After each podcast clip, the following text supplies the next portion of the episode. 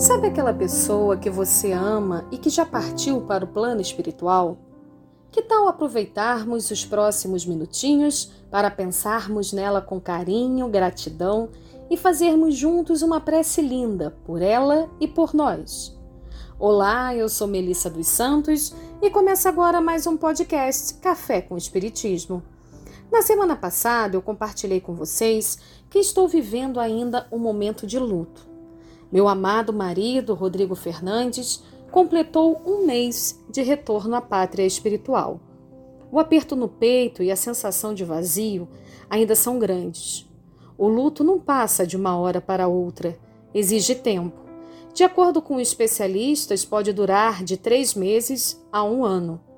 E assim como eu estou passando por isso agora, muitos de vocês que estão me ouvindo podem estar também na mesma situação ou se não estão agora, provavelmente já tiveram lutos em suas vidas. Desde o início do ano passado, parece que o número de mortes se intensificou. Milhares de pessoas, por exemplo, têm retornado à pátria espiritual principalmente por causa da Covid-19. E ainda tem as outras doenças, acidentes, mortes súbitas. Sei que às vezes, quando alguém muito querido morre, a sensação que temos é de que uma luz se apagou em nossas vidas. Mas essa luz nunca se apaga. Ela continua a brilhar, talvez até mais intensa, só que em outro plano. E nós, também luzes, temos que continuar a brilhar aqui. E se olharmos para o nosso redor, prestarmos atenção em nossas vidas, vamos perceber que Deus nos concede várias outras luzes em nosso caminho que estão brilhando ao nosso lado, nos iluminando e esperando a nossa iluminação também. Sabe, a prece é o nosso telefone, o nosso WhatsApp para falar com Deus, com Jesus, com Maria e também com todos aqueles que já partiram antes de nós. Hoje, quando alguém viaja, nós não nos comunicamos por telefone ou pela internet, não fazemos vídeo chamada ou até mesmo gravamos algo para matarmos um pouco a saudade?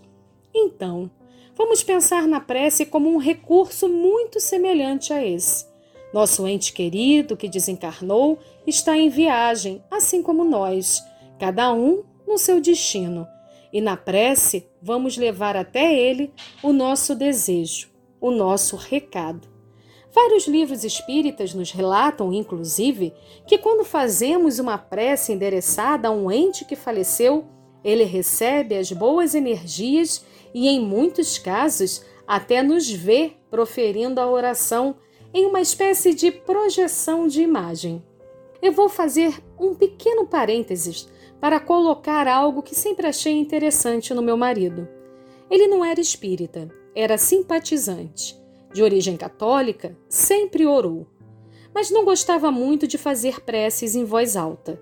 Nos cultos do Evangelho do Lar, que fazíamos lá em casa, toda vez que ele ia orar, começava dizendo: Papai do céu, muito obrigada por mais esse dia. Eu achava engraçado, pois ele já era um homem e ainda falava Papai do céu. Mas era o jeito carinhoso dele de falar com Deus. Hoje, meus filhos só começam a prece com Papai do Céu. Aprenderam com o pai deles e eu espero que sigam orando todos os dias. Orar só nos traz benefícios. No Livro dos Espíritos, tem muitas elucidações sobre como a prece nos faz bem e pode fazer bem também a outras pessoas quando endereçamos a súplica. Vou destacar aqui duas. A pessoa que ora com fervor e confiança se faz mais forte contra as tentações do mal e Deus lhe envia bons espíritos para assisti-lo. Resposta à pergunta 660. E também, a prece não pode ter por efeito mudar os desígnios de Deus, mas a alma por quem se ora experimenta alívio, porque recebe assim um testemunho do interesse que inspira aquele que por ela pede. Resposta à pergunta 664. Em outras palavras, Quando oramos por quem já partiu, demonstramos carinho. É como um abraço gostoso que damos em quem amamos e também em nós mesmos. No Evangelho segundo o Espiritismo, no último capítulo, Coletânea de Preces Espíritas, tem a oração pelas pessoas a quem tivemos afeição. Lembrando também que a doutrina espírita nos esclarece que a prece mais poderosa é aquela que vem do coração. Não basta só dizermos, temos que sentir. Então, que possamos colocar amor em cada palavra dessa prece e refletir em tudo o que ela vem nos dizer. Fiz algumas alterações para tentar deixá-la de mais fácil compreensão para esse podcast. A prece diz assim: Digna-te, ó meu Deus, de acolher benévolo a prece que te dirijo pelo espírito deste meu ente querido que eu amo e já retornou à pátria espiritual. Faz ele entrever as claridades divinas e torna fácil o caminho da felicidade eterna. Permite que os bons espíritos lhe levem as minhas palavras e os meus pensamentos.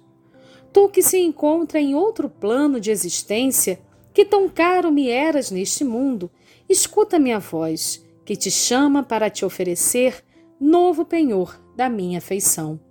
Permitiu Deus que te libertasses antes de mim, e eu disso não me poderia queixar sem estar sendo egoísta, porquanto isso significaria querer-te ainda sujeito às penas e sofrimentos que passamos na vida física.